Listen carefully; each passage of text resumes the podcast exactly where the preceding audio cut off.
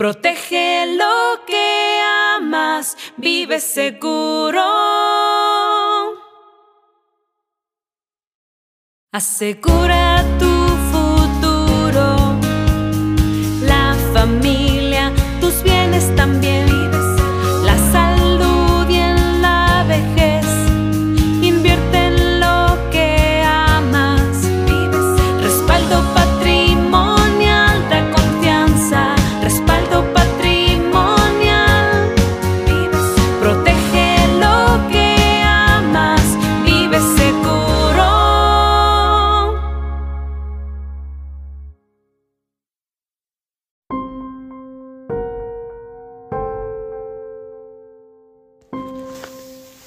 Día 8.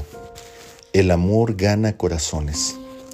Él hará volver el corazón de los padres hacia los hijos y el corazón de los hijos hacia los padres.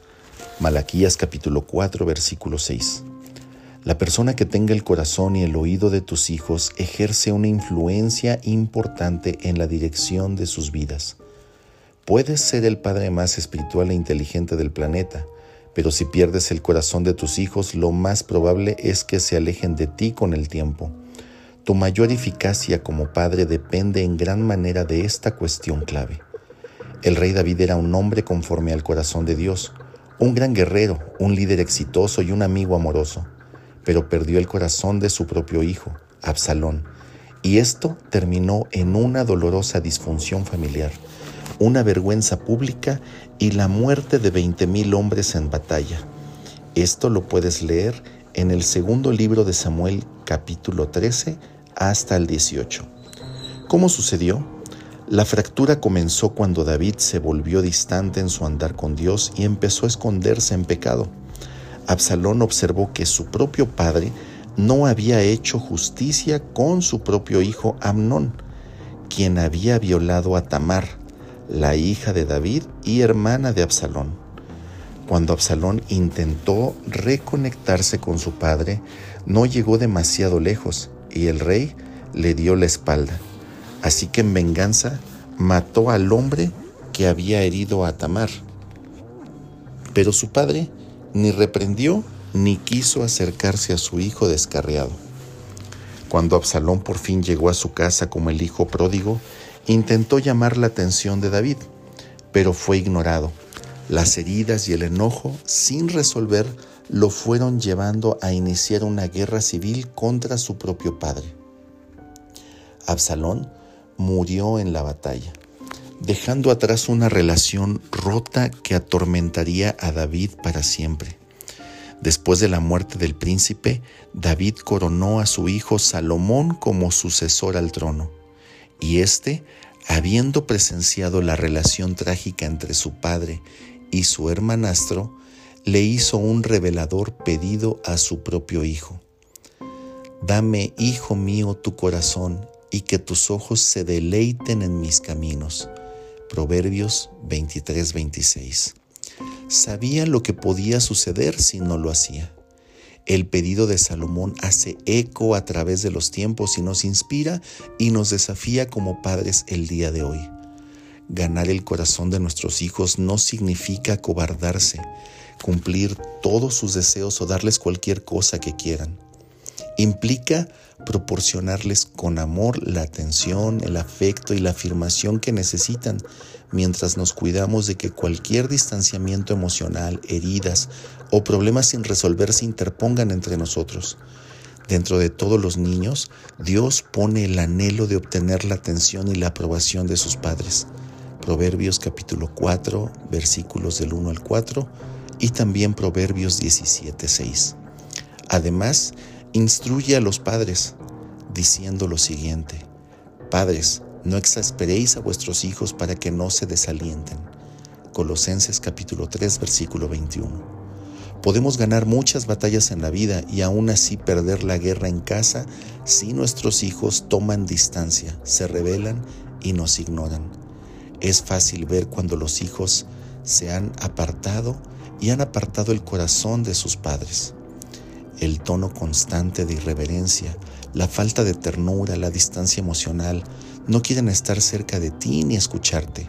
Sus palabras y sus actitudes revelan las heridas y el enojo que fermenta debajo de la superficie.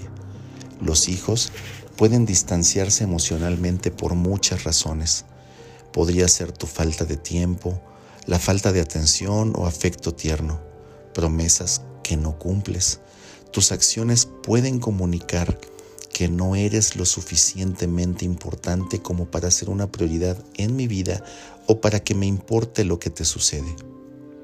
Tal vez se trate de los límites estrictos que has trazado si creen que tu disciplina es demasiado dura, tus exigencias demasiado grandes o que tienes un hijo favorito, se encenderá una luz de advertencia en su corazón.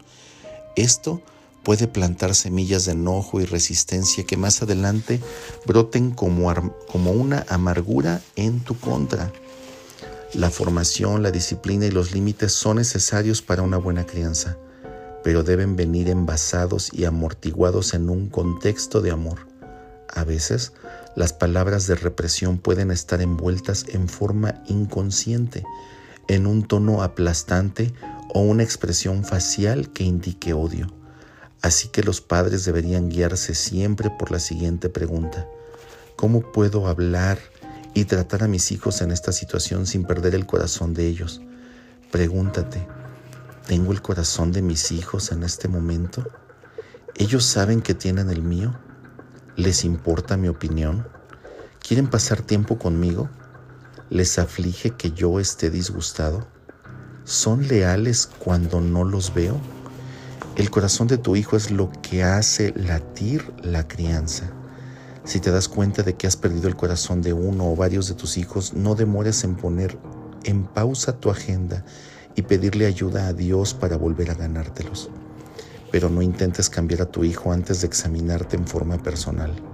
Mateo capítulo 7, versículo 5. Pregunta si tu Padre Celestial tiene tu corazón. ¿Eres fiel a Él? ¿Estás sujeto a Él? Si tu respuesta es no, entonces no te sorprendas si tus hijos han seguido tu ejemplo y han alejado su corazón de ti y de Dios.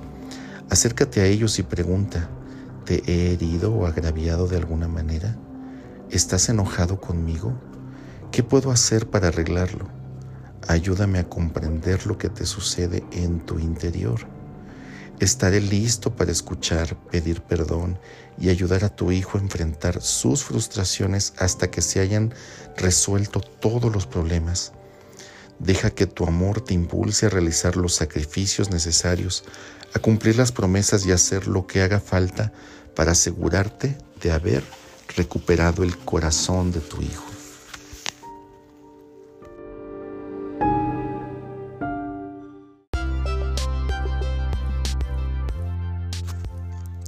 El desafío de hoy es acércate a tus hijos uno por uno y diles que quieres estar más cerca de ellos.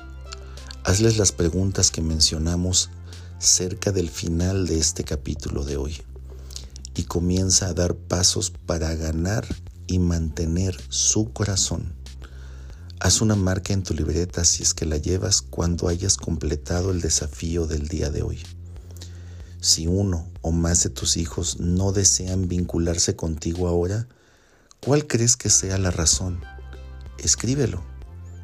Por otro lado, escribe qué está dándote más resultado para acceder de manera saludable al corazón de ellos. Analízalo. Escribe también cómo podrías seguir haciéndolo. Y contesta qué descubriste al hablar individualmente con tus hijos respecto a este tema.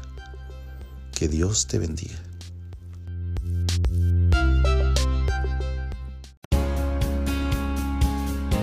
Segubeca un seguro de vida que te permite formar y administrar un capital económico para la educación universitaria de tus hijos y al mismo tiempo proteger tu vida y la de tu pareja. Respaldo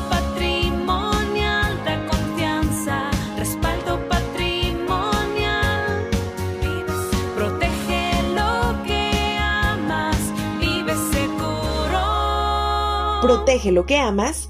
Vive seguro. Protege lo que amas, vive seguro.